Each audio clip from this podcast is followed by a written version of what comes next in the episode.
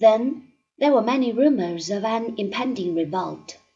The time has come, the people of Europe said, to free ourselves from this insufferable yoke, and they began to look for old shotguns which had escaped the eye of the ever present French spies. But ere they knew what had happened, Napoleon was back with a new army. He had left his defeated soldiers, and in his little sleigh had rushed ahead to Paris, making a final appeal for more troops that he might defend the secret soil of France against foreign invasion. Children of sixteen and seventeen followed him when he moved eastward to meet the Allied powers.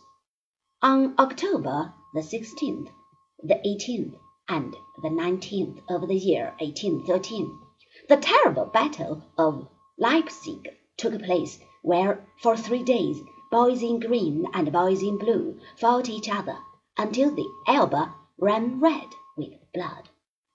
On the afternoon of the 17th of October, the massed reserves of Russian infantry broke through the French lines, and Napoleon fled.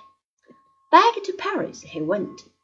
He abdicated in favor of his small son.